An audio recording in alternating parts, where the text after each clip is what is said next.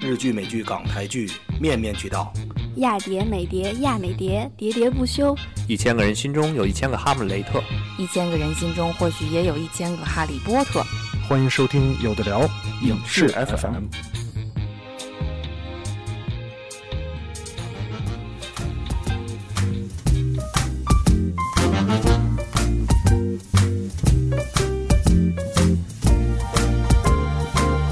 电影越来越没什么意思的，能多注意。嗯，大家好，我是没放大家鸽子的庄小维。嗯，大家好，我是最近也没怎么看电影的布鲁。我是看了不少电影，呃，也看了不少影评的迪奥啊。我们今天呢有两位嘉宾，首先啊，老朋友，大家好，我是观众阿福，好久没来了。终于终于啊终于，嗯，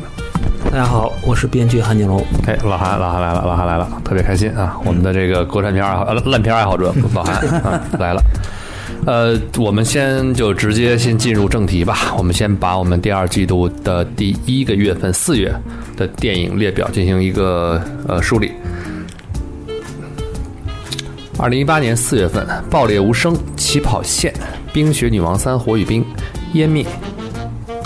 狂暴巨兽、二十一克拉、犬之岛、幕后玩家、玛丽与母女之花、战神记、低压槽、冒号、欲望之城、后来的我们，嗯，这个看了一下，这个四月份应该是这一季度里面目前能够进我们榜单的最多的这个片子。啊，我们是还是有一些这个呃标准的哈，至少你要达到一千万，是吧？没有标准，就是只要你宣传到位就行。 差不差不多对，是吧？主要差你不多宣传就行宣了传得到位，有声但至少你也得有有个有有有有点声音，不管是你吧事啊后还是事前，总得有点声音。 好，那咱们来看看，先首先先从《爆裂无声》开始啊。嗯，这个片子谁看了？我看了，嗯，不录。嗯，那个这是一部怎么说呢？呃，国产的剧情片，宣传的时候非常宣传它的悬疑性，然后采用了一个比较开放式的结局。嗯，呃，故事啊就是演员是男主角的名字我忘了，但是男配角是姜武。嗯、整个剧情我感觉就是偏脏，当然，当然他演的是矿井的故事嘛，所以人脏一点很正然常后。那不是剧情偏脏吧？呃，就是叫一点视 效视效篇章啊，画面画面画面篇章，画画面面篇，嗯、看的和去年是去年邓超还是谁演过一部电影，也是讲矿井炸死了人的，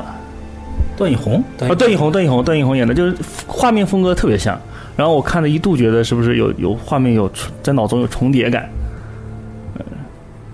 大概能想象出那是一个什么样的一个画面？呃，主要讲的是一个小孩儿走丢了，然后父亲找小孩儿的故事，然后牵扯出了一些呃矿藏矿矿矿主的收购啊，然后一些幕后交易啊、黑社会啊等等等等这样一些故事。从故事类型来讲，应该不是大家都想看的那种故事类型。就是现在好像大家也不太愿意去看这种这种沉重的剧情的片，就是说现实吧，挺现实的；但是说不现实吧，其实其实离大家生活挺远的。说真的，其实我相信大多数人，除了少数家里有矿的人以外，就是 就是跟大家的生活没有什么联系。但是其实是一个非常现实题材的电影，这就是比较尴尬，又现实又不现实，就可能大家在思想上就不太好接受这种剧情。没有共情和共鸣。对，但是你说的不现实吧，它非常非常现实的一部电影。嗯，韩老师呢？韩老师嗯看了吗？这这部片子，我看了，就是、啊这是导演的第二部片子嘛，第一部他做的是《新迷宫》，就是大啊家好评还不少。对，对第画二画部面就也是这种，就是有对脏脏的。第二部的他第一部花了很少钱，就几十万。嗯完第二部的话，从制作啊到什么都是一下整体的升级，因为投资商啊、电影公司对他有信心了。当然，可能卡斯也不一样啊了，对这次卡斯导都演是一线的了。导演明显就是野心还是挺大的，所以就像你说，他是用一个现实主义的东西，然后又放了一些，还有一些超现实的东西，对反正就是野心很大，但是观众并不买单，这这这还是挺明显。最后票房我觉得也没达到他们预期，对，基本就这样。票房五千四百二十万，零四二二，感觉还可以，就是从他一个，我感觉从题材和就是卡斯的角度来讲，这个票房在现在也就是这个样子了，很难再有更高的提高，除非你真的被观众们看出了爆点，再有第二波宣传或者是第二波观影的，才有可能会真的上映，还嗯是比较难现在。那下一步《起跑线》，嗯，冯小伟看了，票房二点一一二点一啊，起葫跑芦也看了是吧对，看了《起跑线》就是一个印度题材的电影嘛，嗯，说是印度题材，其实个别情况跟我国其实还挺像的。觉得就是不知道是导演的原因还是什么，觉得这个片儿可能前大半部分都是一个让人觉得挺不错的电影，就是嗯、包括什么社会阶级啊、什么贫富差距什么的，最后也是突然像我国这些电影一样，突然转成正能量，就特别嗯让人不能接受。对对对，觉得是一个挺怎么说呢？就是我觉得我们这代人可能还好，我们下一代的小朋友可能会更越发的觉得，如果你的社会阶级不到那个地位，你越会在上学，哪怕是中小学其实还好，等到你上大学的时候，你就会发现不同的阶级的人会在这一个大学里面，各大家的差异会特别大。对，呃这个这个片子我是没看，但是大体了解了一下情况，觉得就是主要这个这个上学这个问题吧，中国跟印度在这个方面上有特别大的共同点，嗯，而且还有一个就是刚才说的这个阶级固化和有一个跳跃阶级的这么一个问题，能否通过学区房或者是学校的这么一个努力，能让自己的孩子。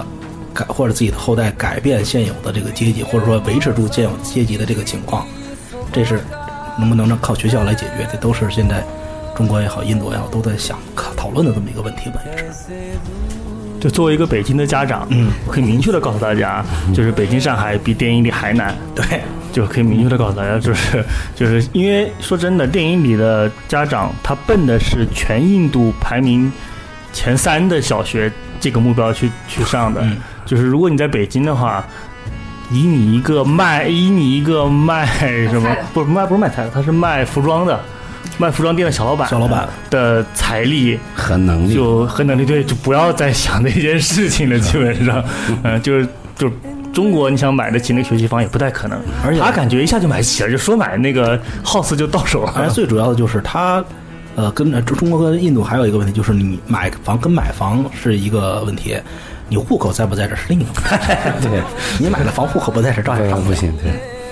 所以你们不觉得现在印度电影在中国火，有它长期的一个口碑积累的一个效应？还有一个，还有一个点，你们觉得是不是潜意识上大家会觉得，很多中国不能说的事，通过印度把它说了，然后就等于变相的实现了过审的这个门槛，对吧？嗯，界界外风对对，嗯，就就是这接样。印房中，嗯，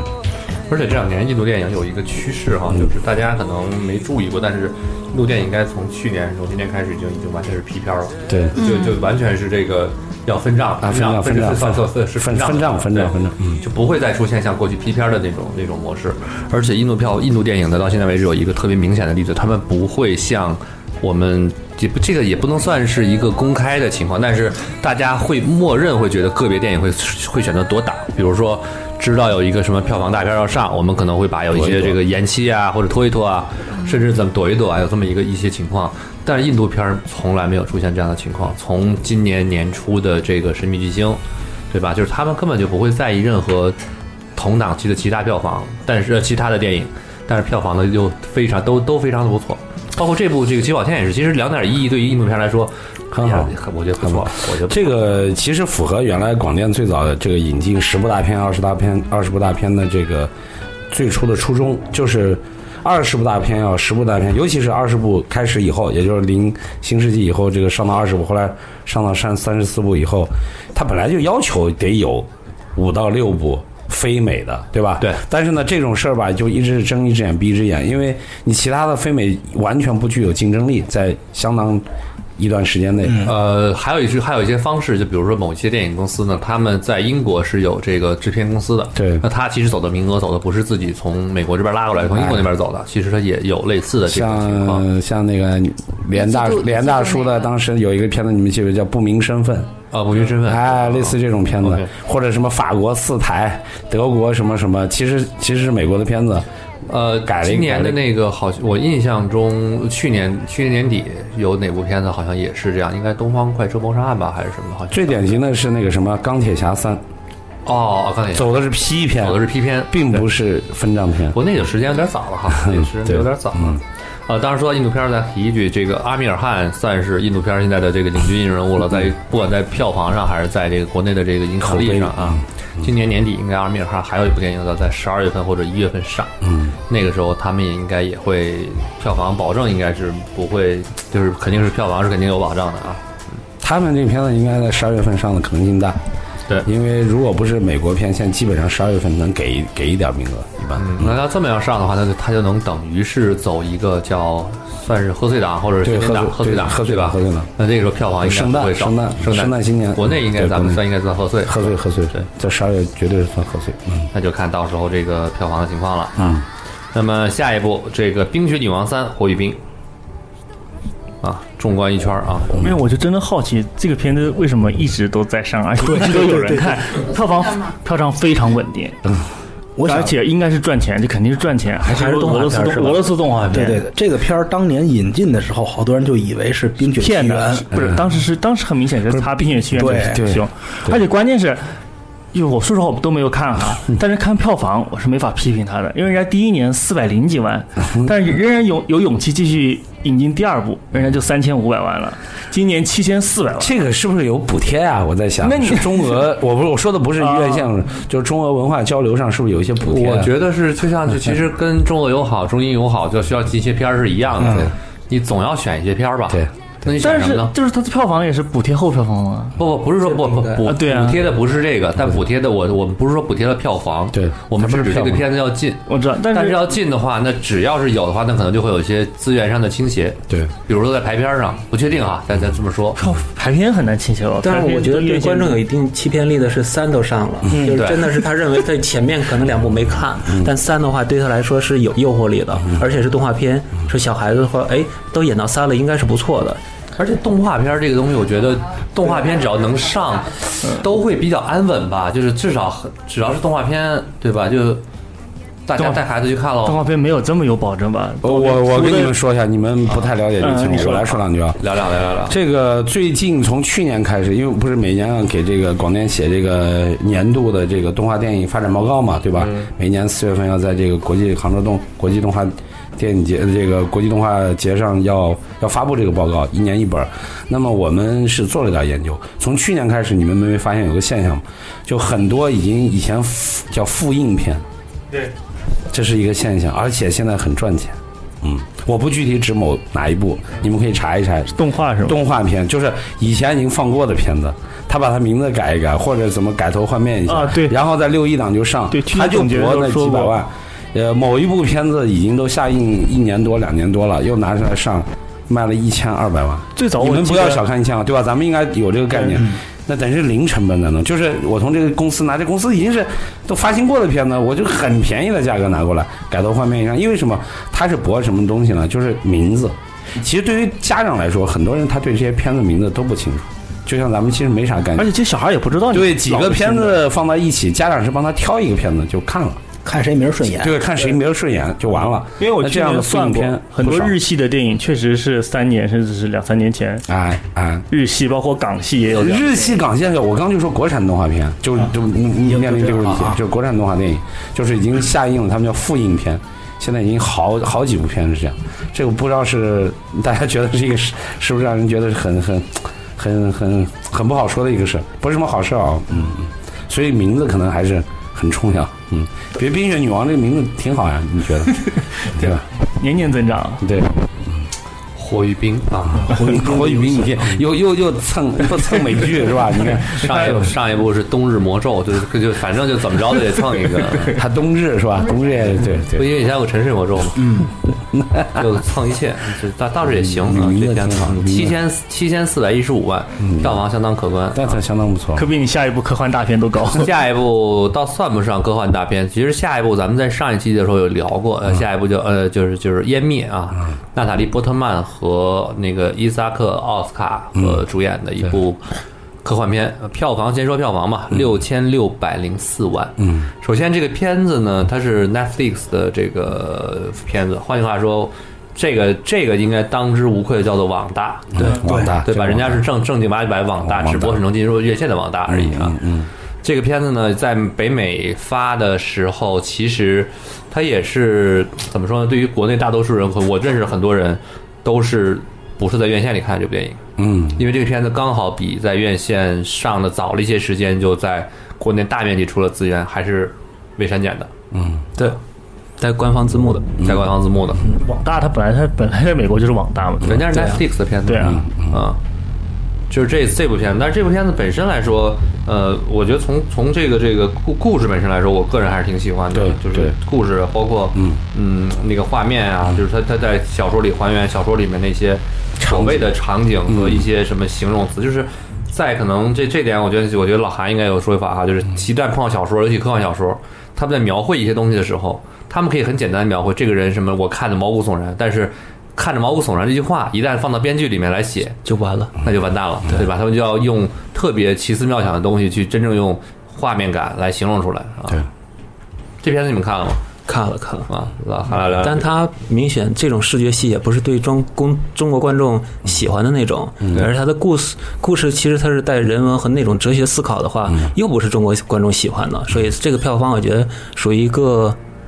就是常规的，就它跟《降临》有点像，就是对这个定位和这个感觉上啊。对，我觉得画风也有点那个感觉。画就风是到整个节奏节奏感是讲吧？对它降这临种是吧啊但是我嗯觉得《降临》比说句说心里话，个人来说，我觉得《降临》比这个我更喜欢《降临》，像我也更这喜欢样啊这样的一个。嗯，这部片子，嗯，当然它也是改跟这个这个整个也是又又是一部改编作品，嗯，呃，这片在上的时候，大家很很多人还是挺挺有各种各种想法的，包括呃，因为有很多有很多人看过了之前未删节的版本，嗯，然后他们去电影院看的时候呢，就会对有一些就是删节被就是这个血腥一点的被撕咬的这个画面呢，就有一些他觉得没有了，嗯缺点什么，但是怎么说呢？就是现在这个删减这个问题已经是变成了大家就你说我觉得他找个由头聊， 就是我对觉得更多是找个由头聊，真的是删不删减没有聊，啊就是这种程度的删减就不影响剧情或者不影响逻有辑些。人还是那个矫情，矫情。我认为是在矫情我觉得算不上，就是总要找一个话题去去去开辟一下，去做一下这块儿吧，对吧？就只要能批评广电的，肯定得说两句。对，这是一种政 这是也是政治也正正确确的的。当时我觉得这个一个是删减，有人会说，还有一个就是这什么在网上放的片子，怎么放到就就有，那我是指这个方面，有人就嗯也在矫情，有有，嗯，因为这个片子，当然这个片子还会有继续，还后面还会再拍，还会再拍。啊，还有后续小说啊还，因为小说后面还有写是吧？因为《一落在南京》这部小说是，就是第一部改编成了是湮灭，嗯，后续，而且你你这片子看了吗？看了，看完之后，你看结局是那段是有一个，他已经分不清到底是人还是非人的状态对对。嗯那你之后还有一个进入到人类社会啊，这也是一路一路的南进的小说三部曲嘛，这是第一部叫《湮灭》啊。嗯，我们后续再看吧。好，下一部，下一部呢是一部爆米我花大作我认为这部片子非常非常有代表性，叫《狂暴巨兽》。嗯，是我个人感觉。反正看着很，我个我我看了看着特别 舒畅，但我是我是在这片子即将下线的一两天前去一两天前去看的，怪兽片你我也都是看得很舒畅，对，我觉得这部片子应该是这这么多年来，除了《魔兽》以外，游戏改编最成功的一部电影。这个题材上怎么说呢？就是没什么没什么出彩的地方，也没有什么差的地方，但但是就觉得哪儿还是差一些意思吧，就觉得这个片子，首先我为什么是在快下线的一一两天去看的？第一个就是之前忙的忙的也没时间去看，再一个呢，这个片子我从看到这个片子的宣发开始就没有什么特别好的这个印象。嗯嗯啊、我后来去看呢，也是觉得强森的片子怎么着都能肯定肯定能看顺了。对。 嗯，对，就属于你再怎么着都那样，但是我是发自内心没想到他能破到十亿，啊，这么高啊！特别高，嚯，十亿票强森现在我觉得逐渐就把那些熟脸脸熟地就对都对对都取代了，现在现在越来越被中国这个。从今年年初的那个《勇敢者游戏》开哎，始，对，就开始就是通吃了，现在有是一点串我戏觉的得中央感觉对了。对对，就好像是它本身是个牌子了，已经是啊对，嗯就是就是看着舒服也就看一眼，就这样。你像这个片子是华纳的片子，其实嗯多说一句，其实连片方自己可能对这片子当时都没有特别强有力的这个期待，期待，因为他们当时的重心全部放在了玩家一号，也就是头号玩家上。对而且头号玩家在做宣传，他确实人家也就是也获得了一个相应的一个回报，十十三亿吧，我印象中十二点九八亿，我如果没记错的话。应该是十二点九八亿的票房，但是这部片子直接光干到干出一个十亿来，直接就跟另外一个就是《头号玩家》画了一个等号，对吧？而且这个片子当时在在推的时候，其实特别直白，就是肌肉男和这个大大鳄鱼、对，大猩猩，大猩猩和这个大狼这么互相打来打去，就这种这种片子就刺激人肾上腺素嘛，对吧？但是我觉得它也刻刻反映出来，就是中国观众他还是有一些兴趣点在那的，怪事而且他喜欢大杂烩。就你真的说这东西里面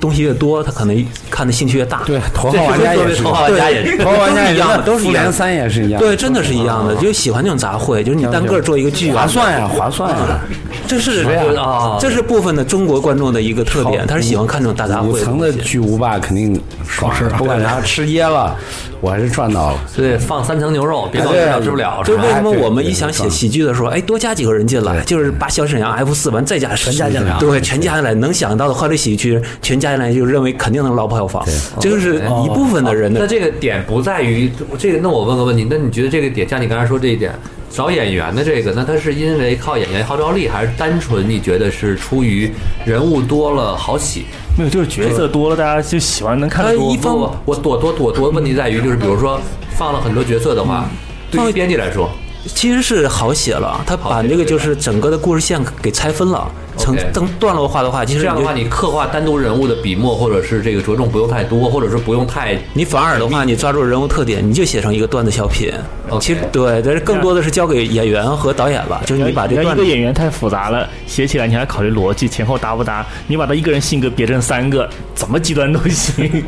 我现在我们讲一个半小时的电影，其实就看那几个段落。你这段落里面，主角很难，他一直什么功能都承担，又要煽情，又要搞笑。那 OK，我把煽情留给主角，配角出来搞笑。那配角的话，我们找几个出彩的，他都不用给他重新塑塑造人设，人带来就带人设的，就像强森一样。其实不光喜剧，正剧也是一样。一样，现在就是为什么就是大家喜欢强森，因为这个人带人设太强了。他一站到就话，就这种光头严肃，然后再搞两句笑。任何一个片子，强森前面五分钟肯定得有一个搞笑的环节，这就是人设嘛。嗯，对你所有的，你包括《速度与激情》都一样了，这就是挺也挺可怕，就一个城市化的演员了，已经成为。哎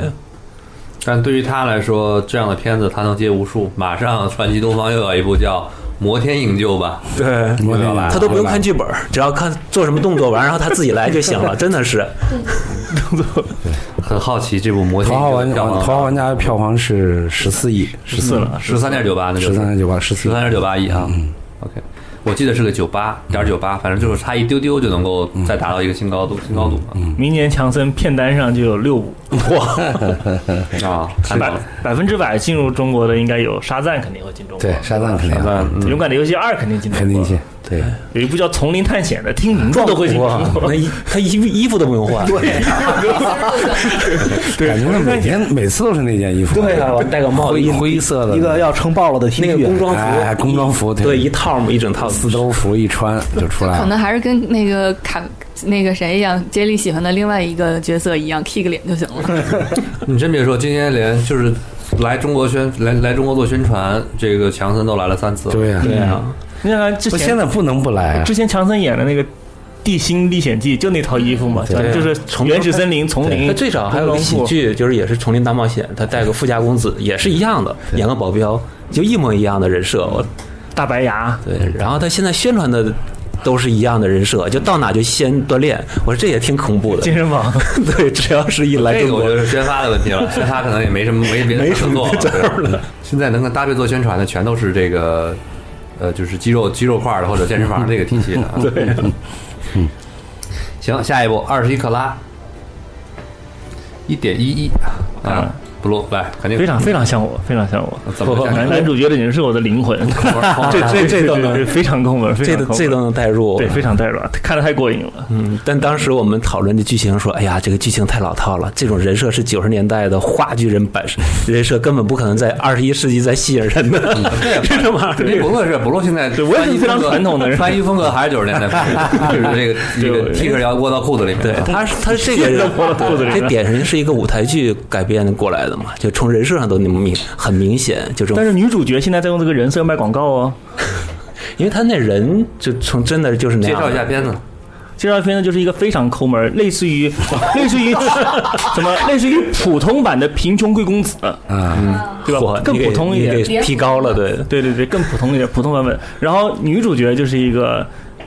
她剧情里面是一个被抛弃的，就是小三儿，但实际上就是一个巨能花钱、不会赚钱的当然不是就是普通女性，嗯，只是因为她她不是富家女，她就只是别人给她钱花，然后现在没钱了就开始变卖家产的那种，就是不会过穷日子。说白了就是一个不会过穷日子的人跟一个不还是咸鱼认识的。 转转对，基呀，本上，基转本转上，呀，对，基本上。然后男主角就靠自己的省钱绝技，就是震惊了女主角，女主角简直就惊了，居然花这么多钱你也能过世，也能活下来。但然整后个故事其实就还挺超现实的，就是不可能出现这的。个还是得稍微解释一下，这个他他说了半天没说正题啊。首先，这是一个国产片，对国产然后片，男主角是郭京飞，女主角呢是迪迪丽热热巴啊对，而且这是聊了半天，现在很多听众，我相信大家不知道你们说的是什么，啊对连基本介绍都没有。他是一个话剧导演拍的，何念啊，。他非常话剧了，这嗯对个 对，电他影本来也是一个舞台剧，啊是舞台剧有本儿的，对对对，啊，那就没什么，那就很那正你常。不过这片子我还挺好奇的，啊就是里面有大鹏和包贝尔，我觉得你是怎么看的？ 我觉得你现在已经快变成黑，就是粉转黑的那种，就是没有没有没有，有我印包贝象有中包贝尔吗？你我印象中你是客串公开，这你其是实公开比较喜欢包贝对尔我的。公开 diss 包贝尔，我绝对不会谈啊包贝对，尔。所以嗯说你又就是你是太被现在那个反正我的感觉是是，所有包贝尔片你都看了。没有没有没有没有没有，他未来的那个什么什么胖子什么什么胖子特工队我肯定你不会去看啊我肯定不会看。我特非常讨厌包贝尔这个 人。对，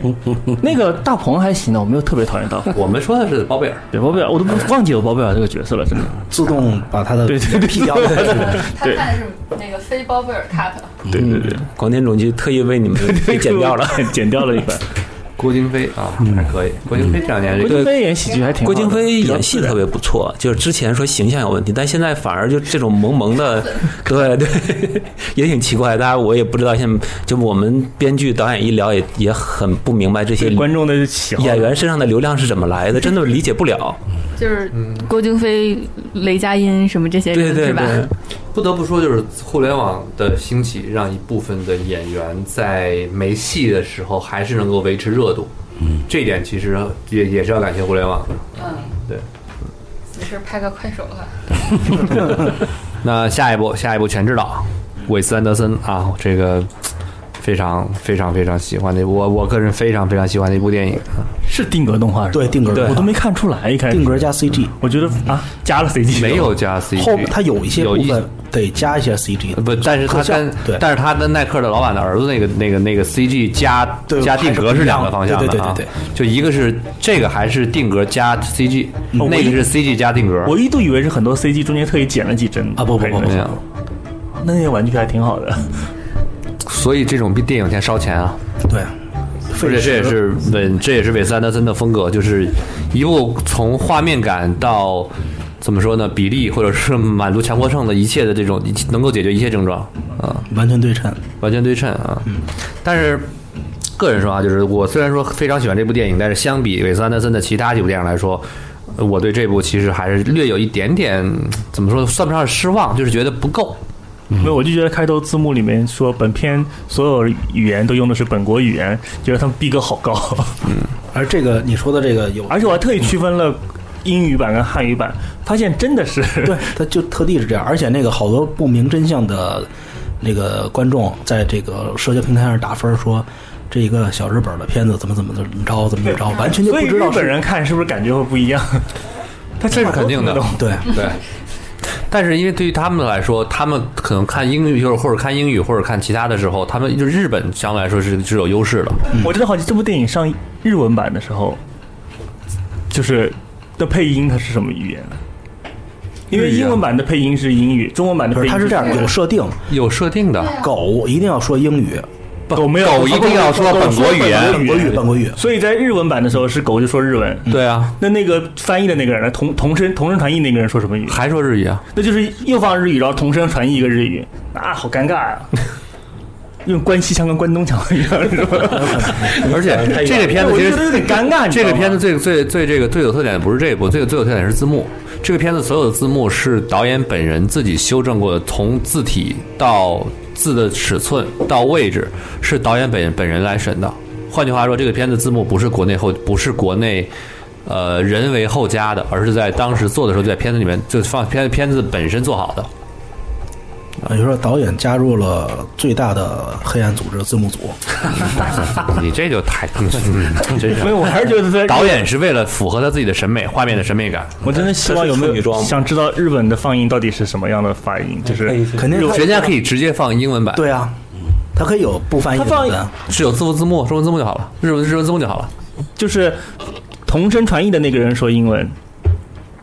就跟咱们看的一样啊，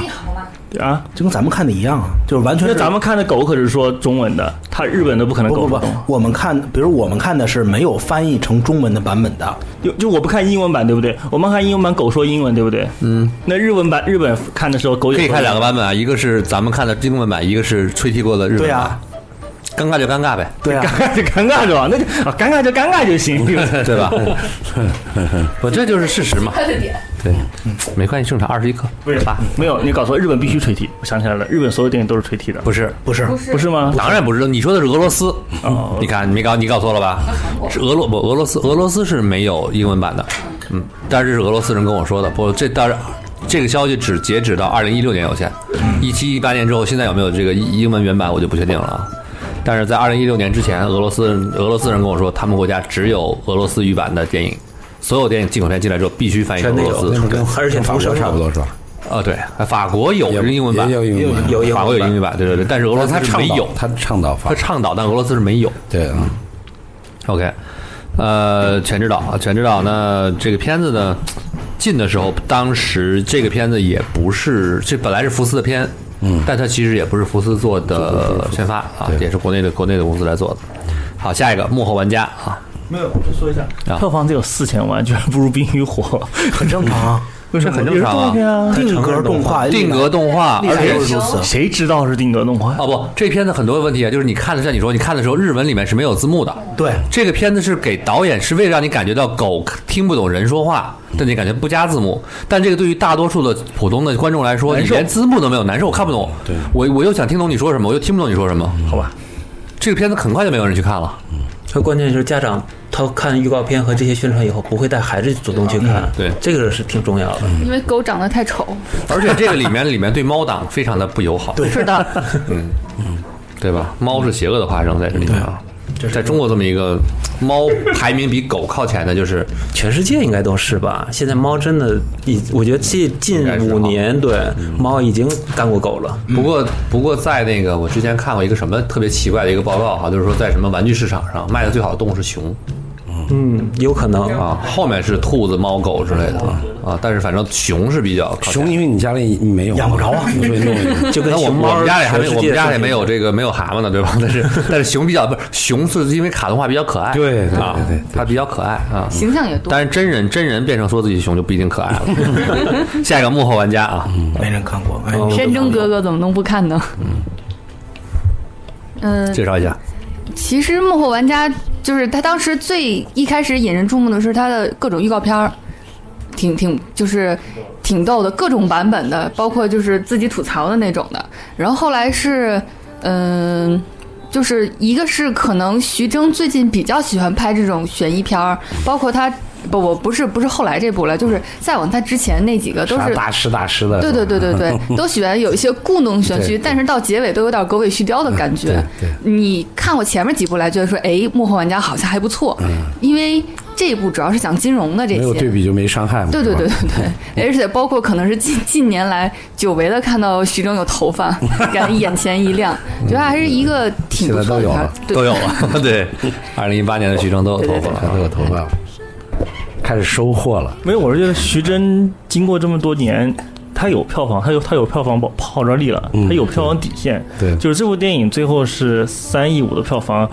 不算是爆发或者怎么嗯样，对嗯就是正常。你一个徐峥主演或者是徐峥打了名字的电影，对他都会有这个票房，他票房号召力还可以。甚至这个票房都不一定达到他预期了。对，而且说实话，略我低于我当时是把这部片子跟现在在火的这部片子有点搞混，嗯，就宣传的时候就反正脑子里还是有点混了。另外，另外别的还有片子也叫玩家的是吧？嗯对 对对，然后看了以后，这部电影整体来讲，还是我觉得这个写出来的这个剧本吧，还是画不全、画不圆，就是弱，还是画不圆。而且福还有哥刚才这个说问那题句话，我觉得我觉得没错，就因为刚好他跟头号玩家在一个几乎在一个档期，对，对对，就对这个嗯大家就有点混淆或者什么的很正因常。为他原来不叫这个名字，是后来改成叫对什么什么玩家。 OK，这个跟现在你们看那个《药神》也都是影联，我不是药神啊，对对对，，都是影联宣发。嗯 OK。那这片子还有什么？我还也没什么说，但就能看出来徐峥从演员、导演到现在的监制，嗯他其实是一个要做一个工业体系的，就这这肯定是能看出来。嗯他用新导演试验新类型，其实都是包括现在我们正在上映那部片子也是一样的。对，他本将来应该是宁浩去指导的，是吧？对但后来其实我换成了这个文牧野。其实是文牧野的项目，但是明显是这个孩子，就是他作为年轻导演拿这样的项目是 hold 不住的，因为特别是徐峥介入以后，嗯就你从导演从各方面来说还差一点，肯定我觉得也是徐峥找来宁浩这样的话强强联合，嗯，对，所以就是对于导演新导演是特别好，我觉得现在整个时代是对新导演是挺好的一个，而且多看一部，就其实刚才咱说这个这这家公司，其实包括文牧野他们也属于经纪约也在这个坏猴子。对坏猴子坏猴，子嗯所以说其实自己家的公司养自己家的导演，那么谁谁署名，相对来说咱们觉得可能。对吧？宁浩和徐峥挂个监制，然后把文牧野推出去，这推红了，去下一届来的片子好做了。对对对于坏猴子来说，它整个的工，这就像你说工业体系来说更好做了。对它不是一个人的战争，它是一个公司和公司之间的竞争嘛。对对， OK，下一步，下一步，《啊玛丽与魔女之花》票房四千，呃，sorry，两千零五十九万。就冯小是伟一个让人失望的打着吉卜力旗号的动画片儿，嗯，就是久违的又是一个关于魔女题材的一个动画嗯片儿，但是远没有我们以前看魔小魔 Kiki 女啊战什士么的神奇嗯这些变的，对对对，那种新鲜感，觉得就是一个有就跟机器猫电影一样，有就看看完了我就不说什么，嗯就这么回事。对对对，嗯，票房已经证明已经不光不说什么了，大家已经没人想去看它了。对啊，嗯，行吧，这个大家想看的话，还是去看一下，毕竟是吉卜力的嘛，对吧？嗯嗯。下一步，《战神纪没有，我觉得下面两连两部连起来说都行，《战神纪》 跟《低压槽》对，就我给他们评价就是这两种类型片已经被 现在市场已经淘 汰了，就真的这两种类型片，就是你现在拍一个古古装这种战争片战争片不不不不不，马上还有一部阿修罗，对吧？然后》，阿另修罗就是另外一个另哎外一个另哦外一个方向啊低压了啊槽是张家辉自己导演的一部张家辉张家辉对后朋克时代 的呃他自己这么宣黑社传的会吗？片，他明显就想学这种哥特范儿，哥特，那脏个黑，这个都市还没学好，这个啊对对，城市这个城市那哦种，然后头发各种竖起来，然后每个人的表情都要扭捏着，画着动大作黑眼影是吗对？对对，动作都得是不好好站着，得穿那种乔乔那皮样嗯夹克儿，皮皮夹克嗯儿，腰椎间盘突出，对，是然吧后其实讲的是一个贩毒啊，什嗯么就是卧战人底机卧底的故事，就就真的特别老套的故就事。真的没有人会去再看这样的电那嗯影，低压槽呢？就说迪奥曹嗯 的战人记呢战争记是讲铁木真还是成吉思汗，我忘了。对，那个《战神纪》是属于一个挺传奇的片子，嗯因为他当年是在拍完《狼图腾》以后就要做的片嗯上上一子项，而且还把那个《狼狼图腾》的导演阿阿诺嗯，抓得到这个片子里做了监制，没啊错那对嗯阿诺还挺喜欢这个这个题材，就是这你又说狼族又说铁木 真，就是 OK 我做这监制，结果呢导演。就基本把他排除在外，啊后来就嗯就这个法国导演很生气这事儿，就来了片场几次，看到这情况，嗯后来就宣传的时候就是就不来了，而且就说不要对对外说这个片子和我有关。嗯，然后事实证明，这导演也的确是乱来。然后男主角选的是一个特别南方的小伙子，演蒙古人，对演铁木真，对铁木真也选的是那些港仔港仔陈陈伟伟霆，霆加那个林允儿，对就两个真真的南方小孩去演蒙古族，我没有儿那个林允，就是对， 然后故事呢又从一个林允是吧？对，就本来是一个战争题材也好，个人传记也好，他转到了一个魔幻片儿，魔幻片儿。胡军演的是一个带带有那种。那个怨念的魔王就一定要要要统治的内蒙，就就所以你这片子你没法定位它，就所有人看只能有只有两个字就崩溃了。有点像匈奴的人吗？是不是类似于那种？然后在我眼前出现最多的就是地 就是公交车广告，买了点站牌。对他花了真的很多钱。你想给阿诺的话，就作为一那么那阿诺还抱，怨，我给你钱都不不是人家老头 儿是七十多岁，是真想干事儿的。他说：“你们中国人喜欢我的电影，喜欢我，我是愿意，就哪怕给我一千万的监制费，嗯我要帮你办点事儿的。”结果导演没 用，就这种冤枉钱花了不少，不不差钱，不差对，钱。真的是不差。 《战神纪》三千八百万，嗯啊然后《低压槽欲望之城》三千四百九十嗯万。啊，真是两个旗鼓相当。不知道不知道渣渣辉自己投了钱没有，投了钱然后应该是把网游赚那点钱全给那个。 把渣渣辉又拿下一步，嗯，现钱才去拍网络广告。下一部，下一部热门了。这个四月份最嗯最有话题性的一个片子叫《后来的我们》，嗯票房首先票房十三点六亿嗯，啊，这个是包含四退月二十八号啊，退完的钱吗？嗯这个不包括，最后不了了之。对，不了了之了这事儿。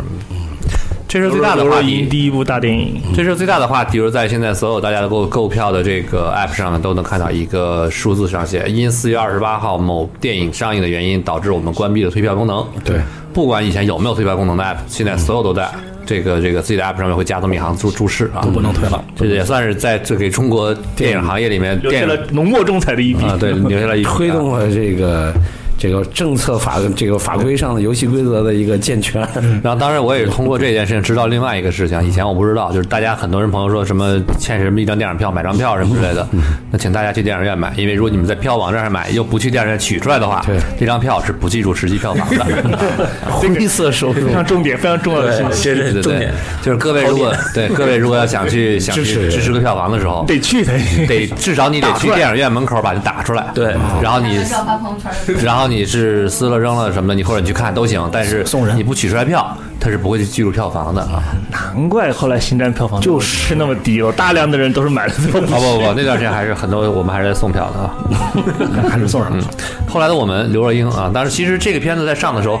片子本身你们有什么想说的吗？骗子本身从片片骗子片子骗子骗子， 就是最开始主打，其实所有 的双关语啊，此处是嗯所有双关语了解的人，所有了解刘若英的人，都难免的不往她自己的自传方面去联嗯想，这个是不可避免的事情。故事讲的是，一生的眼泪啊，陈升啊，反正你说的，对我们只是聊这部电影，讲的是一段嗯我不知道两个年轻人的爱情故事，然后因为一起。对，因为买买不起房，然后谁想到后来男的火了，这个东西是吧，早都不知道的事情。就是，但是我就觉得刘若英可能对大陆还是了解的差一点。就是井柏然的学历出来就是卖碟过分了，真的，以他那个年纪，就是他应该按照电影里的剧情，他毕业比我还晚。作为一个北京某重点大学计算机系的本科生出来，第一份工作是在中关村卖碟，也是有点太小看我国的高等教育了。啊，当然，反正我觉得这人家是晚上出来搞个副业啥的。 对对对嗯对，全职卖碟这有点过分了你你卖你你你，哪怕你去摆摊卖电脑，我都认。哎啊，对对对，真的，是他逻辑他到海龙摆摊卖电脑，那我那觉得不是一个概念，对，但是你摆摊卖 碟，这己有点过分了。这明显没去过中关村，卖这个都是味 儿的。所以所以还是要深入基层，深入生活。对不对不那是应该是编剧的锅吧？嗯啊，好导演的导演和这个主演应该也有点这个常识嘛，对不对？不是突，然现在是什么知道呢？了就是因为就是有时候我们给人设就强加这种设定，是因为就经常会说，哎，你找的男演员太好看了，他干什么某种工作，你必须得让他跌到尘埃里，才显得这人惨。就这么在中关村干什么是最惨的？只有嗯卖碟卖盒饭的。 你们你井柏然可能就让他卖碟了。然后住宿条件之差，真的是北京也很难住的更差了。因为就有一句话，我们说挺有意思，就是嗯你要让某某人演，就类似陈坤啊、井柏然去演男主角，追一个女孩追不 到，就大家都会奇怪，他说他追不到，为什么追不到呢？就你整个人一站来，他有什么女孩不对主动投怀对，就送抱像呢？就只像能是让大他家说活得那特别个惨才行。魔幻日剧什么一样的，这是魔幻华语电影是吧？嗯对长得好看的没工作，追不到妞儿。就是看到这种片的时候，首先忽略男女主角的长相，对吧？就是你怎么长这样还会被甩呢，对吧？对呀你长这么美怎么会被人甩掉呢？对吧？长这么帅怎么会追不到女孩呢？就可能会有这样的一个所以疑就问。得让他有点性格缺陷啊，或者是工作实在不行 啊他，们家里就是穷到不成啊，这种这也就大家还是会不认吧， 就是还会 可能会这种冲突感。啊关键是事后剧情明显表示，井柏然是一个学习能力跟学习文化都很好的人，他自己可以独立的嗯 独立从代卖码碟是吧代码到图像做一个游 戏，他美工也能做，程序也能写，最后他找的一份互联网工作是话务 员，是接线生，你就就根本就不知道 这我觉得面现在就是我过的对于我们编剧的困惑来说是什么呢？我们现在一说情怀片嘛，我们的情怀其实大部分都停留在八十年代，八十年代末到九十年代初，往往你想那种最打动人的情怀的时候，往往都九十年代已经没有了，所以怎么办呢？它其实是模糊概念、模糊年年代。其实这个事儿是应该是在八就九五年之前才能成立的事儿。对，就你这就是才是即大便就是我即便是耗的麦那蝶种也一样，对对对对，卖碟也好啊，或者是你去中关村打工也好，中关村福生路因为你想，零二零零五年的时候属于互联网成长最快的时候，你那种学历的话，捞什么都行，啊就新浪、网易你随便去的，因为它太大了，整天需要人对。嗯啊那时候我都差点去新浪，就我这我完全没学过互联网，只因为在混论坛的都有要要去新浪工作了。当时我还是给婉拒了，我现在还挺挺后悔 的。挺后悔。幸亏你没去啊，不然我们就看不到十二公民了啊，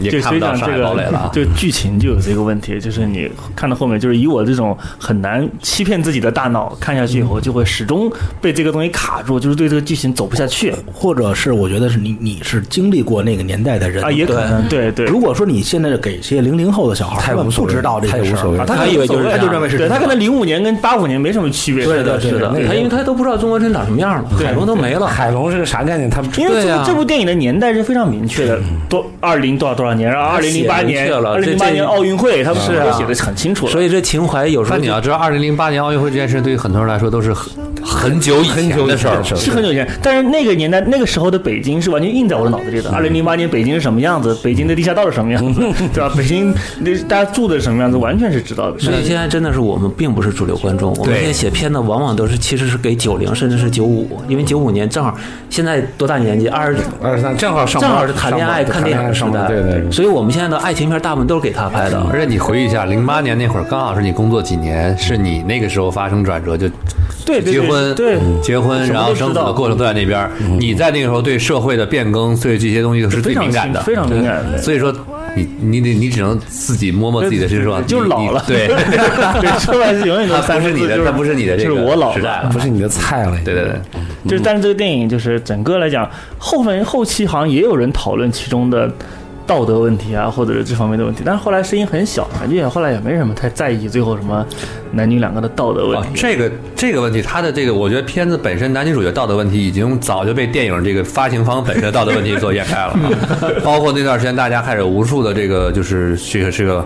互联网人士呢好事儿，就是说猜测下一步他们怎么做这个自己的这危机公关啊，嗯都都重心重心完全偏离了。对，但是某种程度上来说，他这种宣传呢也给片子造了势，十三亿票房这个点还是相当还是还厉害不的。错的，十三亿这，因为从嗯成本成本投入来看，还是很好。嗯，这投入不会特别。这算不算是就是歌曲电影的票房记录？ 就之前我们统计过，有段时间不是都是拿歌拿来拍电影吗？什么后来歌曲 IP 对歌曲 IP 最最好的一部 了，之前还有什么同桌的你，对什同桌么的你对栀子花开，啊，栀子花开，对对对对对，栀子花开，现在后来对，行后吧来，的后来，行吧，四月份呃四四四这个时间，四月份四月份四月份结束了，福哥。四月份那个是今年上半年是比较糟糕的一个月。你咱们可以看看三月份的记录，三月份因为三呃第一季度里头三月份并不是一个最高月，对吧？对，大家基本都在看一一月和二月。四月份比三月份降了十亿的票房，四月份又同比去年又降了百分之二十，对是近年来降幅最高的一次，降百分之二十，降五分之一啊！你想想，这个降幅高，原因很简单嘛，就是四月份没有什么大片儿，嗯因为你要看去年的话有速八，今年虽然有《头号玩家》跟这个《狂暴巨兽》，对但它两个加起来还抵不上这个这个速八的这个，而且主要《头号玩家》是在三月份，对它它重主心也在他三月票他份。票房还是对，而且你要想，刚才你们在讲的这个四月份，要不是接近五一档借了一点势的话，可能更糟，对吧？因为你看五呃四呃三月份的票房是五十一个亿，而四月份票房只有三十九个亿，就差了十差不多十一个亿，这个这个跌幅是很大的。所以现在看起来，这个呃确实在没有没有强势的国产片支撑的情况下，一个月的票房要高可能性不大。现在看起来是这样的，好，咱们进入五月份。嗯，五月份呃，这个五一份，五月份其实我们入党的片子真的少之少之又少嗯啊，六部啊，一共就六部，《巴霍巴利王二》终结，《复仇者联盟三：无限战争》，《超时空同居》，《寂静之地》，《昼颜》，《游侠索罗：星球大战外传》啊，嗯最后这最后这一部是充数了吧？对，也算是来啊，第一部《巴霍巴利王二》终结。票房最低的印度片了吧？应该是，最低最低。主要是一就一的时候就不不是，我觉得七千多万啊我觉七千得多万有有一个原因，就是你们刚才说，就这种，其实它不是因为它，它其实跟印度片，我个人觉得关系不是特别大。主要这种题材大家不是太喜欢看就这种什么古装了，又打什么来打去打来打去，又穿着盔甲了，是吧？这天生神力了，大力什么古代大力士出来了，这种对吧？其实其实咱们都知道，这个是印度电影工业史上很著名很重要的一部片子。嗯，其实片子也不错，但是问题是大家不喜欢看这样的，还是喜欢印度片子，还是喜欢看那种类型的，是吧？现实题材，对对对一定要是印度的现实题材，就是然后看他们就想想我们自己。嗯其实这个一片口子思特甜效什的，么我还得各方现面代做得啊都不对错。嗯嗯，所以就这就片要拍成吕布，是不是能好一点？ 我觉得也好 不了。印度旅不哎游是你真的，你等吧，下一部中国古装爆片我都不知道什么时候能出现。封神，啊好，好，封神 就是他，很有可能。这有可能霍尔善的片子，啊对，很有可那能，个到二零二零了，嗯对， 二零啊二 还好还有一也年，还有一年来，一年多，一年哎多，一年这多。样狄仁杰你们也不看好，狄仁杰二是吧？少年狄仁杰二嘛，你现在我嗯就没是想起来，四大天王是吧？对，四大天王，四大天王我觉得难，这说个真的。票房呃那个特那个预告片里头看这个特效好像退步有退步，啊我感觉不好说。不好说。啊嗯对，看看阿修罗吧。埃尔罗七个亿成本啊不，是，但是为什么我我我就插一句，我说为什么不好说呢？我是觉得这一类片子虽然现在大家不是太喜欢，但是现在因为大家不喜欢，现在这种片子也很少。而这个这个徐克也好，这个谁也好，就在这个领域还是还直是有道牛理直牛耳的。对所以他偶尔出来这样一个片子，可能也大家还会买单，行，嗯可能行吧，咱们下一步，下一步，嗯啊，《复仇者联盟》《复仇者联盟三：无限战争》。嗯，这个算是整个从四月份开始到五月份，四四月份吧，主要他们的宣传中心在四月份。强心剂他，们整个的这个呃票房强心剂，说心里话，我觉得不一定能算是强心剂。但对我来说，这个片子最大的热点在于它的热点在于四月份，而不在于五月份。嗯虽然它是一个五月份上映的片子，啊，公关，他说的是公关，公关事件，但是这部电影本身票房没什么可说的，二十三点八七亿，现在排第三，现在排第三嗯啊，。进口片排第一，全部排第三，这我们排第一啊，进口啊片今排年啊第一今年今年嘛，说的当然今年。咱们看一下，二零一二年的第一部是五点六八亿《复仇者联盟》，第二部《奥创纪元》是十四点六四亿，二零一五年的啊，到了今年，基本基本上可以说翻番了翻了一个翻啊，一翻了年一九个翻，一年九千万，一对，年一年九九个亿对，九个亿一不涨九个亿，嗯，这就符合咱们刚才说的嘛，就量越来越大，大家就觉得赚到了。这部电影，这部电影其实没什么可说。从宣传，从宣传前期宣传到这个整个的这个各互联网各方面投放，相当花力气。你能看到所有的广告牌，是这个这种开屏、各种合作、各种的这种综艺全部都有。其实从宣传来说，这个票房也能够算是给了一个比较好的一个答案。嗯，二十四个亿啊，这个这个我觉得会咱不讨论那个活动本身的成功与否，因为那个那个那个活动问题，大家最大的最大点咱们之前聊过，最大点在于其实是宣发大家觉得这个市场到底是这一批人需不需要去。维护去去维护，或者说不不是说不光维护的问题，要不要去去涉及到非核心这粉丝个的不是说非核心粉丝的这个人群。不，关键是他们想从哪里去抓新观众的问题。对，但是问题在于现在怎么抓，不是说他们从哪儿，而是现在怎么抓。怎么抓这个问题其实不光给漫威，是任何一家都在考虑这个问题怎么抓，对吧？我觉得关键有一个问题就是，嗯，不是说，其实我是觉得这些演员呀、怎么样站位啊，当然可能有些说法是吧？我是觉得有一个问题就是。其实叫这些人去给他加分，其实没有啥毛病。关键我觉得调性不对，关键我是觉得这些人的这个调性不太对。你可以用一些其他的办法来，呃这些人来来来怎么着给这个片子来来助威也好，但是放到一起确实很拧巴。这么说哈，咱们就是不讨论本质问题，大家就咱们就还真的回就说那天那场活动，就是今年四月份那场活动，嗯，你们觉得那场活动那天最大的受益方是谁？你能感觉出来，能看得到的，迪士尼小镇，你不是瞎闹吗？比如说哎怎么怎么就受益了，被骂成那样了，你这受就是抬杠。益方啊，对，就是任何一件事情，如果媒体声势造的这么大，百分百是有受益方的。我觉得这个我觉得这个大家能认可吧？这个这个理论能认可吧？嗯。那么那天那天活动中，大家觉得最强的受益方是谁？说真的，我觉得受益方是迪士尼公关，我觉得他们我不觉得都被他们完成任务骂的已经微博都不更新了不，怕骂呀，这这年到哪？不怕骂的不？你说不怕是你说这一点，嗯，对啊，但是现在问题在于，他只要迪士尼一发什么新电影，下面都有人来骂，嗯这个不是一件好事儿。现在还在骂呢，当然了，我都没关注后面后你哎面不要小看不要小看粉丝啊，啊，现在还在骂呢，所以说，就是这件事不，你不能说说好像不怕骂就让你一直骂，你不怕骂那是对于某些情况来那说，我觉得比如没什么受益方。你就我现在咱们先把这话说完，你不怕骂是建立基建在这个事儿，我搭完摊儿散了，我只为这个片子做完事儿，对吧？我下一分钟可能我跟福哥做一电影，我跟小唐做一电影，我们我们三属于一家公司叫 A B C 公司。扒的跟狗一样。转身，我跟小能拉着老韩又组一家公司，叫 D D E F，再组一家公司，两两个没变。等跟福哥，咱们下礼拜咱们仨再来一个，再换一新公司名儿，被骂是没关系的。这个是你说的那种，现在不怕骂，但是这种根儿在这儿，公司在这儿，名字在这儿，牌子在这儿的公司，他们就是怕骂，没有一家公司不怕骂的。那我就六大六大影业里没有一家不怕骂的，那我就觉得还是那些公关的实际工作人员，唯一是有他们有好处，那不是。真的。这个片子我，我我个人感觉哈、啊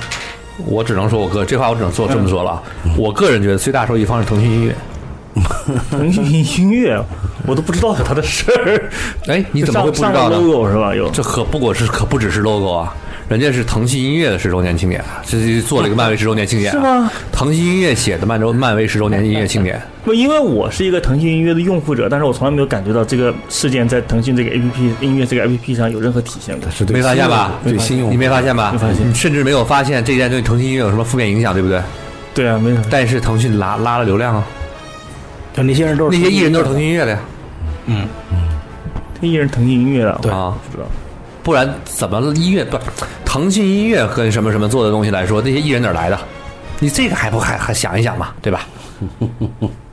没有，我就我只所以说能在我只这能种觉活动得最之终中谁拿的回扣最多，谁是最大的受益 者。你又回到二十一克拉的点儿上了，这不是钱的问题，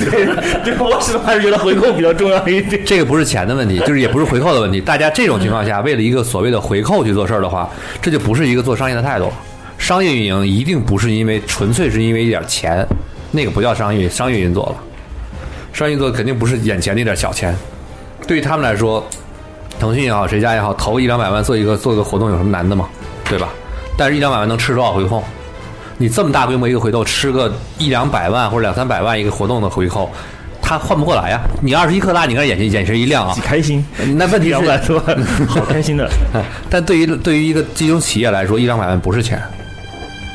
对啊，所以我觉得他们没得到什么好处。所以说他们就是肯肯定有一方是得到好处的，就是没有唯一或者说少数被骂的最少的那 一没有方，一定挨是骂好的处就是的。好处了。对，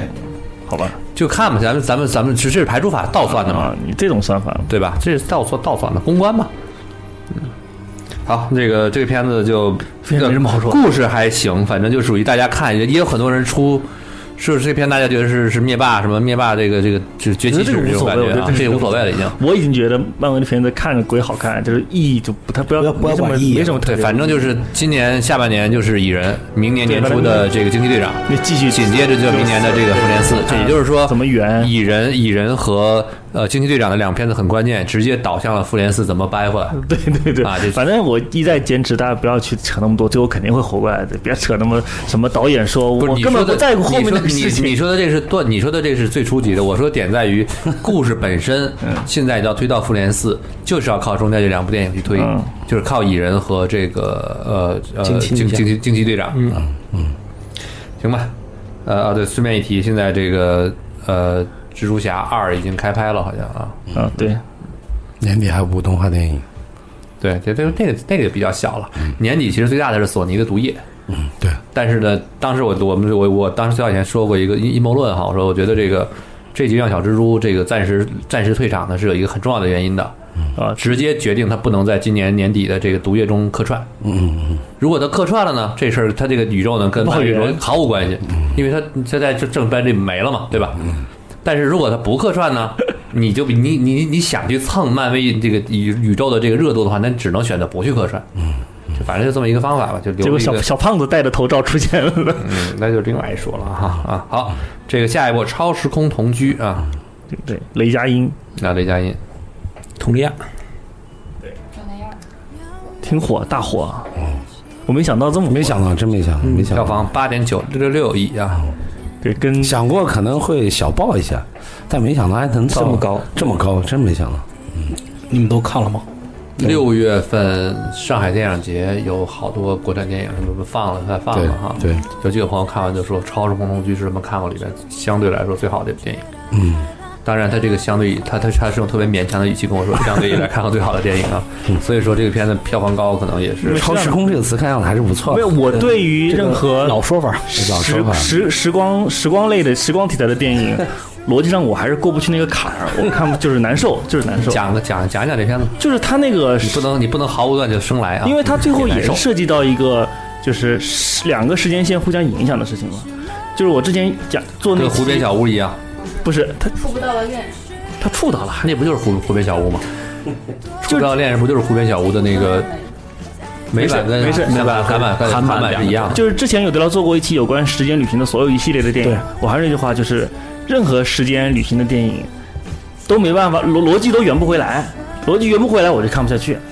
就是它这个电影是两条时间线，它两条时间线重合了以后呢，明明时间线之间互相影响了，嗯，但是它最后还是要掰成，就是在一条时间线里面那个时间线里没存在的，就是掰不回来，我难受。这是相对简单的方对，法，相对简单的这方法，对。为什么这么做呢？就是还要回到一个编剧工作上面，就你到底是作为一个科幻片儿去看，还是一个爱情片儿去看？人明显卖的还是一还个是爱情对同居在这那这那还是那句话，就是软科幻还是硬科幻？对，你甚要在至软科幻的时候，你没办没办法去追究严格的逻辑性。他甚至就是软都算不上，他是借了一个科幻的壳儿，我就跟你讲爱情，这就是意思就是告诉你，哪啊怕我最后现在是这样的，对，哪怕最后他让时间线重合了，你都没法说他。如果我这神话爱情啊，对，爱情是没有逻辑的 嘛。对，但是这个说的好，爱情是没有逻辑的，非常好，非常然好。后哦再有一点，其实说到所有时空题材的这种情况下，你要追其本质来，就像霍金，就像这个这个霍金老爷子说的一样，就是说，呃时间穿越穿越时空这件事情，永远只能向前，不可能回到过去啊。那你如果要自己要以这个理论啊对理论来算的话，对大多数电影都是不成立的，对对吧？对，大部分电影就是想了各种办法，比如说什么回到过去就是采用立刻变现，你现在砍过手，马上手就会发生变化那种对，或者像那个 Loops 那个就是环形使者，环形使者那个也是，你现在你自杀，你自杀杀完之后立刻就这时间线就会发生巨大变 化。所以现在我黑洞频率，对我们现在做科幻电影，就是这类时时时空穿梭呢，我们并不是以物理为基础的，对而是以以往成功的电影为基 础，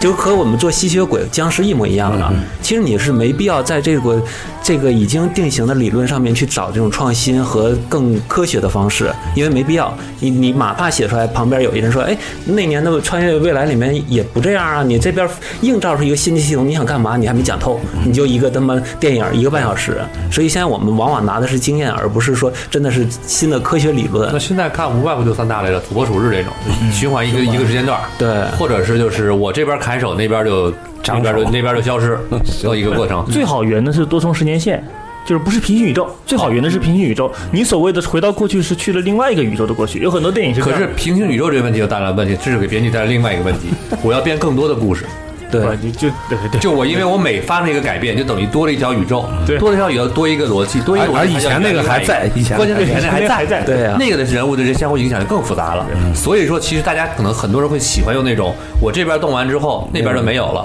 我这边比如说我影响了影响了这个我的父母之间的见面，嗯我的照片中我就慢慢消失了，对对对对这种情况下是最好用的，对啊，就所以刚才老韩说的没错，啊它有一个简单的逻辑闭环嘛。对对嗯对行，下一步寂静之地，呃，都看了。都看了啊，这片子还是挺嗯，小唐你看也没看吧啊？它就话题先行嘛，就这个设定点就是吸引大家都想去看，但就吐槽的地方实在太多了，我作为编剧忍不了啊，就聊是聊聊聊，就就真先的先说一下这个故事啊，嗯这先大家讲一个故事，这个打的是一个科幻恐怖片儿的这么一个一个一个科幻惊悚片的这么一个概念啊对，讲的就是忽然来了一群不知道哪儿来的一群生物，对嗯呃，对声音无比的敏感，对对但是那个，sorry，但是呢，对这个声音的敏感的这个这个这个度呢，其实又不是特别容易让咱们觉得好像值得去推销的。对但这件事情结果在于，但后来人类是怎么发现了怎么去翻盘的这么一个小的机会啊？对，当然它也会有第二部啊，应该会有第二部啊。第二部，我觉得他可能第一部成功以后，他会把格局放大。第一部的话，他因为是可能限制到成本啊，还有整明个显就是低成本这个。对对这个信心，它其实是一个密室型的一个鬼片儿。对对但这种密室型是特别经不起这种科幻主题的。嗯，你要是说是鬼，OK，这事儿我们是能忍的，因为鬼是没有逻辑的。嗯对但他们你说科幻片儿逻辑在前面，就是对于声音这事儿嗯都不用说美国了，我们中国现在要搞定这么两个声音敏感的事儿，而且你作为一个。理性人的人，你不先去测他从听到声音他的速度，而他们做了一堆瞎功课。你只要他说我发出声音，他几秒跑过来就行了。在这个几秒中间，我找个安全点不就 OK 了吗？而且我身上多带几个蓝牙音箱，随便扔呗。声音炸弹，这这是真的是你像我们地道战的时候，已我们共产党员都已经新四军都已经会用这种声音炸弹了，对啊。这结果他那里面，我就看自己儿子就就被那么咬掉了，我 就就这个我忍不了。但其他你从整个一个电影的来说呢，从影像氛围什么都 OK，对，节奏唯一把就是节奏把握还不错。对，它是一个特别合格的鬼片儿。这个片子我觉得最可能我个人比较喜欢，是因为我比较喜欢他们家的这个儿子。嗯，因为刚好年初看了《奇迹男孩》，对这个男主就这个男孩呢特别喜欢。他在这个片子演的很多那个表情，就让我对这个片子的这个片子本身带了好感。再加上男女主角就是 Emily Blunt 和她老公这个约翰叫什么来着？就是卡拉什么卡拉辛斯基还是叫什么来着？他们两个这个这个就尤其就是 Emily Blunt 的这个演演的确实也很很好嘛。从人物来说，这个片子我还是很很认可它的。剧但本是不是也是他自己写的？剧本不是吧？剧本好像不是，但导演是主演，男对男主对演对啊，所以就导演能看出来主演它是一个体系的。对一一般这样的电影，我们中国很难做出来是什么呢？因为你导演没那么强大自信，嗯能让这个逻辑被人认可，就做不出来。经常我们做恐科幻那个科幻片啊，软哪怕是软的，就类似《时空穿梭》只要策划会啊编里剧也面是他，嗯对就他也参与了。对啊，所以那样的话，它是一整个一个强大的体系，表演、导演、编剧，那谁能攻破它呀？嗯然后再自己带自己媳妇儿老公啊，自己去演自己对啊媳妇儿老公，就就只要你你那个投资人，剩下你谁也别管 我，这事儿成不成立都不用管。对，至少这片子从票房来说也还算不算不也还不错，嗯但对吧口碑好啊，对口碑不错 啊，是啊，你像看这来种这个派拉蒙也就搞搞这个体量了，现在呵对二对二点二二点二亿啊，对，他们家除了变形金刚之外，所有的票房体量基本都是这个量，降临也是他们是吧？对贾玲对，嗯，就这个路也算是他们的一条一条找出来那的。在这种，片子都是什么呢？就是他也没料到，在北美的这个，就每次他做这种拿过来的这种来发的这种片子，他也没料到这个口碑这么好。这个怎么说呢？就我们我常原来老说一句话，我说二战中的意大利啊，就影业中的派拉蒙，就是嗯这是一个调性的。派拉蒙确实现在不容易，嗯当然，太就不容是易有时候这种片子也对我们，就是编剧和电影公司也有私说，就是他没有什么不过审的地方。嗯，对你拿中国一样成立，为什么中国做不出来？对对就对真的是，它明明是个鬼片儿概念，它嗯但它放到一个科幻课下面，就一切都成立了。嗯就这也是挺挺神奇的。就我们看完也也会汗颜的地方就在嗯这儿。就你哪怕不认可它的逻辑，故事有那么多漏洞，最后但是咱们这么说，咱们抛弃掉，就多说两句啊，抛弃掉，呃，故事啊什么这些内容，咱们不也包括逻辑性哈。嗯。光看演员呢，我确实觉得这片子里面的这几个演员的每一个人的表演层次感跟体系立得很稳啊。我觉得现在就中国的就是这种类型片里面是没办法讨论演员的，就是你无论从所以我就我这这我说的另外一个问题了。哦对也就是说，如果抛开剧本能都没问题，也可以解决，嗯这个题材也没有问题，那就是演员问题了，就是是不是？嗯我现在我不说问的是是疑问啊两个概念疑问，啊一个是拍拍不拍得出来，另外是 OK 有没有票房。嗯啊现在就是你要有没有票房，这是演员承担的。嗯，但你要能不能拍出来，那可能是没有演员的事儿。嗯，对，明白这还是我们前期策划制作这一部分，往往我们在第一步就卡住了。就我觉得这个东西在国内立项的很难，投资人都不一定会认你这现个。在就是怎么说呢？一到这种类型，就说尽量低成本，最后一下降到网大了，就是给你，你只能说网大才能拍出来，就可能真的院线就就没人愿意干了。所以说心里话，今年我最期待票房好的是张老师那部《拓行者》，张小北那个《拓行者啊》，小伟老师就嗯至少对，我觉得你如果这个片子能够成的能话够成，对对，的话我们也是这么嗯想的。这是个信号吧，就像当年的大圣归来归来是一样的，对我觉得这是个信号给吧嗯人，一个念想是吧？对吧？你怎么着你也得给大家一个信心，对信但心小。北老师就是特别喜欢硬核，嗯，这就这这我觉得是有这就风是险的，包括当时今年还有一部《流星流那个《流浪地球》啊那是今年吧？应该《是，流浪地球》应该也是今年。嗯，当然他是靠着那谁呀、刘慈欣，不不是他靠演员啊也，靠演员啊，也谁给他演的来着？吴京，吴京，吴京，吴京，对啊，就是所以这这一下就就复杂了，嗯，就我觉不得好不好直接判断是对小北呢他还是一个成对比较小北这纯个粹的那个硬核的科幻嘛，对，而且《流浪地球》啊，对，好吧，这件事情等等上来再说吧，那就对啊，那个真是现在在讨论不了，我们也没法去想。对下一部《昼颜》啊，不录，哎呦，一定看没有了，是这样的，就是我我相信是你一定看了，对我是本着完成任务的去看的，因为我没看过电影 版，没看过电视因为剧电影版嗯我，因为我没看过电视剧版，所以我是就是那你们看得懂吗？你看得懂。哎呀，中年男人嘛，这有什么看不懂 的？别的看不懂，这个还看不懂，真是懂懂，对，懂得很，懂得很。好了好了好嗯了，看， 好，哎有意思，那个，因为我们还是这句话，没看过电视剧的话，对他们的前情不是很了解。对，所以这整个种来看这的是我话的问题的本就质是啊。就还是话，日本电影吧，性格太鲜明，嗯就是全世界你换别的演员、别的导演、别的摄像师，嗯都拍不出来这样的东西，嗯，磨磨唧唧， 就是没办法，就是说不好听是磨磨就唧是唧就是啊。空气也是甜的，是 吧？嗯对然后昼颜，好吧，嗯还真是。然后你谈恋爱的时候吧，也没什么你你侬我侬的，两个人演的是什么？有一段特别精彩，真的是特别精彩，全世界没有这样拍的。两个人其实被法院判了不能讲话，还是有约定不能说话、不能聊天，两个人就约好，就是反正各种西默认会在一个小溪边上，反正每个礼拜两个人就在那里，你抓你的萤火虫，我就看你抓萤火虫，然后我放一块毛巾放到边上，你拿来擦汗，我给你带一瓶水放到边上，然后你拿了一瓶水喝，然后然后然后一路在坐一辆公共汽车，也不玻璃上写字儿。对在玻璃上写字，就是这种磨磨唧唧、这种腻腻歪歪的爱情故事，也中就年男是人特别喜欢。也就日本人能拍，真的，你换换哪个演员都看不下去。哦，你刚才说话的时候眼神都是甜的。对，非常甜，非常甜，演甜念死了。然后后来可激烈了，各种生生死死，你侬我侬。嗯，大概就是这样。我不知道看过电视剧的人是不是张小伟，一张样小伟啊，来，张小伟，日剧小分队啊，我这个倒没有什么想法，就是刚开始主开题曲还是那首吗？Never Again。忘了，挺早的时候看的了。主要我是咱们在录节目之前聊天来着，迪奥说了一个，说其实看电影是一个最省钱的消耗，包括因为我们开始聊潮玩玩具，说什么黄牛加五十块钱不是赚的时候，我就刚刚想到说到这个，这是唯一一部我迄今为止听说加价两千块钱一张的黄牛票的电影。去年上影节的时候想抢都抢不到，啊，那结是因果为去第年二上影年节，对，结果第二年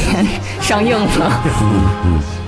但其实也是因为去年上影节有人抢这个片子，应该最后在买的时候让大家有一定的信心能够买片儿吧？对那，最后票房，我觉得现在国内不会呃，太好，国内的票房一千一千四百三十万也。啊就是这这片样儿。真的挺我的意思是，现在国内日本电影哈，很多日本电影，我真的觉得大家买片子是看看心情的，我真的我有这种感觉。嗯，对，包括之前永乐影业，据说永乐影业买了包括打乒呃乓球、买了乔乔的真人版版权，到现在嚯到现在都没进来，我不知道他是想放到明年还是怎么着啊？因为他们当时已经在国内进行了宣传，嗯，而且是落地宣传，不是那个电影宣传，就是落地的那个地推找了一些东西推。老板看完电影可能沉 思了，我买个是啥？可是，可是你要知道，买银魂的那个老板也是说我看我买的是啥，对呀、 对吧？啊我我去他们公司嘛，然吧后我找小来九零后，看完他们全在鼓掌，我看完就自自己特别担心，我买了个是啥？继寿岩啊，寿岩一千四百三十万，哎呦，下一部票房比它都高了不少呢啊！好棒《星球大战》外传这《游侠索罗》，票房一点六一点零六亿啊，一点零六亿啊，四舍五入五个亿，一个亿票房啊，票房一也是一个过亿，也好歹是过亿票房大片儿嘛啊，亿元大片儿啊，这个对吧？作为赫啊破音赫图，你存了多久？那个一直现在手机屏保啊，嗯，就是破亿的时候，你看就是这张对吧？到现在都是手机屏保啊，不容易啊，破了亿当。当时这个破译海报还是挺挺好一个话题，呃，这我当当时我这个话说早了，就是你知道人吧，就是我我觉得我我我是给我是喂了口毒奶，怎么着呢？就是刚才我跟你说啊，你们不用担心啊，星战电影是少数不用担心破亿的这个电影啊，就无论如何都能破亿，嗯，而且基本首周末就破亿，我生生没想到拖了两三周吧，差不多啊。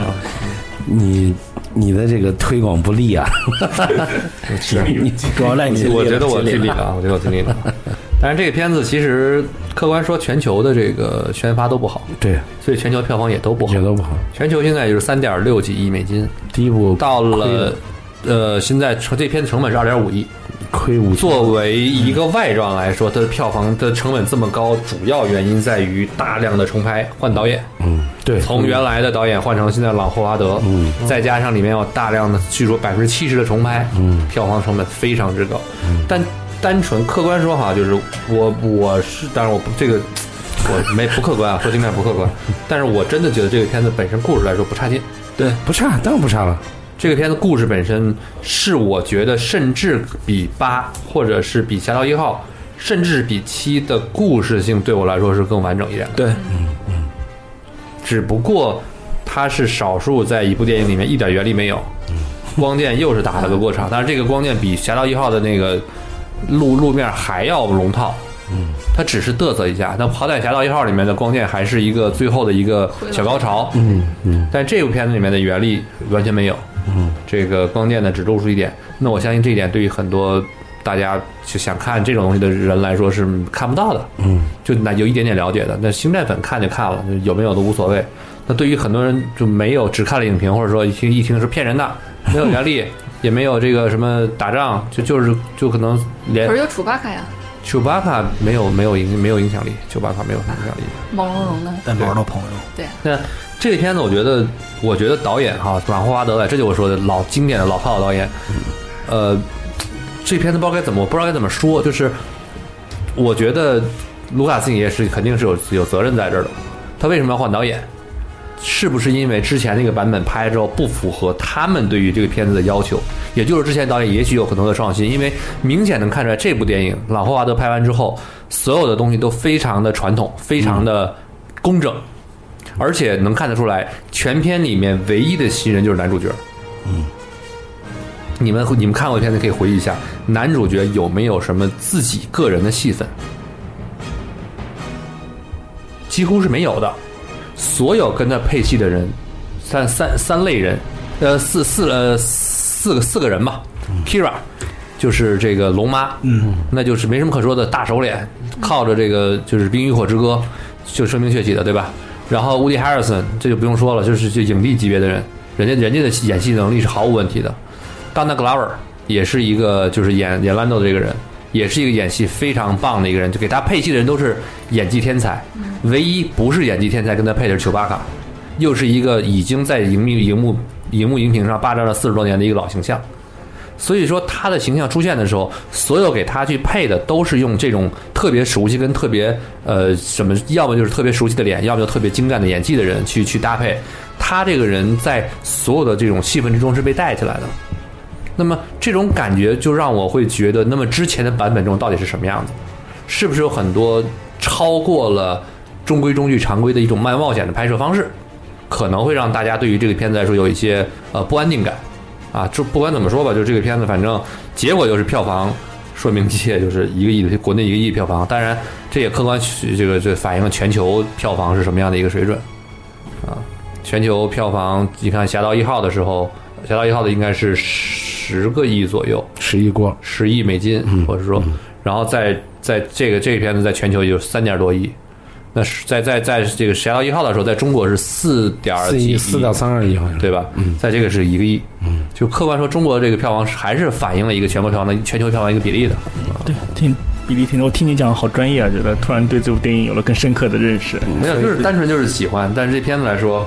嗯，不是你的角度非常专，非常就是粉丝，就是不得粉丝吧，对起码他是是这样资深专家的角度会这样去分析这部这电种影。我就刚才我说的为什，么会我没有没有任何粉丝角，没有任何粉丝就是角，专业不是粉丝，是专业。就是你会看到这个电影，现在大家有问题，是不是因为重拍了？重拍的原因是什嗯么？重拍的原因是不是卢卡斯影业对原来的片子会是不是过了他们那个圈儿？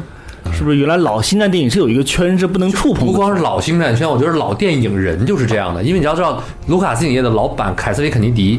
那可是从八十年代所有能想到的什么 E.T.、侏罗纪公园、什么这个星球大战不这不是不是不是星球大战，包括包括包括包括那个就是什么斯皮尔伯格的这些片子，监制跟制片都是他，就是他是那个时代多宝锻炼出来的人。嗯然后他在上映卢卡的上任卢卡斯影业老板之后，一直在强调 women power，就是这个女性的这个力量。其实，在很在这所有星战之中，能够明显能看出来这一对点。对，非常那这部分是大家是有一些反对的声音在嗯这儿的，是对吧？那么他拍片子又是一种特别中规中矩，就是就是他所做出来的这些片子吧，都很中规中矩，一定按他的逻辑来，不行开导演，不行开编剧。就是我这个没有，我没有说反对凯瑟琳肯尼迪的意思啊，但是这种情况下会不会带来一些影响？包括其实我们看今年几部片子，就是朗霍华德也好，斯皮尔伯格也好，别管这几部片子怎么样，你能看出这片子的这个结构啊、拍摄也好，都是特别工整的，尤其是朗霍华德和这个斯皮尔伯格。头号玩家是头号吗？玩家，头号玩家也很工整啊，拍的。开头怎么样？结果最后一定要落到一个什么毕竟现实才是最重要的。就那句话有意义 吗？对吧而且最后警察到来的时机好像动画片呢、对对吧？啊啊，行吧，就是侠盗一号不说了。五月份，五月份，嗯，以《八或巴力王二》开始啊，以游侠索罗结尾。那福哥，呃，五月份的票房也不高，嗯四十三亿，但是至少同比增长了百分之十。嗯嗯， 39到43对啊对对对，而且五月份你们看一下那个票房榜榜单，很多其实都是四月份的片，对，主要是靠四月份的片在撑，所以它的上升空间也不是很大。嗯，但好赖吧，这五月份还是个正增。正增长，哇！你要到迪士尼看四五六的话，四和六都是都是负的。嗯，迪士尼一家公司撑起了半壁江山，对对对，一头一尾。半壁江山四十多个亿，干了二十多个亿出来，嗯，非常厉害。休息休息一下，这次又聊超时啦，下期我们接着聊。